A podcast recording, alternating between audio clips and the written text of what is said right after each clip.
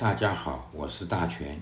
今天要和大家分享的内容是二零二二年七月份第十六页的真光志，标题是“神乎目的的原理”。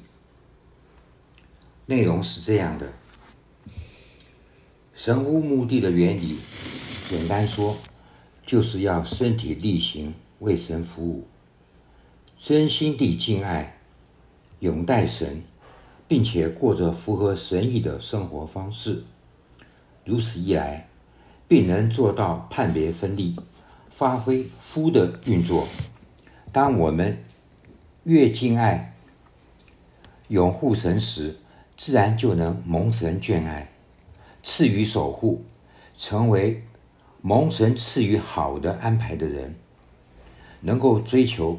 真善美的纯真事物，厌恶伪恶丑的虚假事物，并且以此作为自己的人生准则时，必能发挥强烈的、强烈的实践力，将神理正法落实在自己的生活中。这个重点就是要我们拥护神，神的守护。而且要落实在自己的生活中，呃，这是重点。希望大家能够都能够遵照实施。谢谢。